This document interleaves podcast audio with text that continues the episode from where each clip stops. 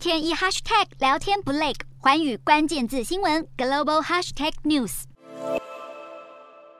亚国家斯里兰卡正在面临最严重的经济危机，导致国内示威抗议不断。数以万计的民众七月闯入了总统府之后，最终迫使当时的总统拉贾帕克萨下台出逃。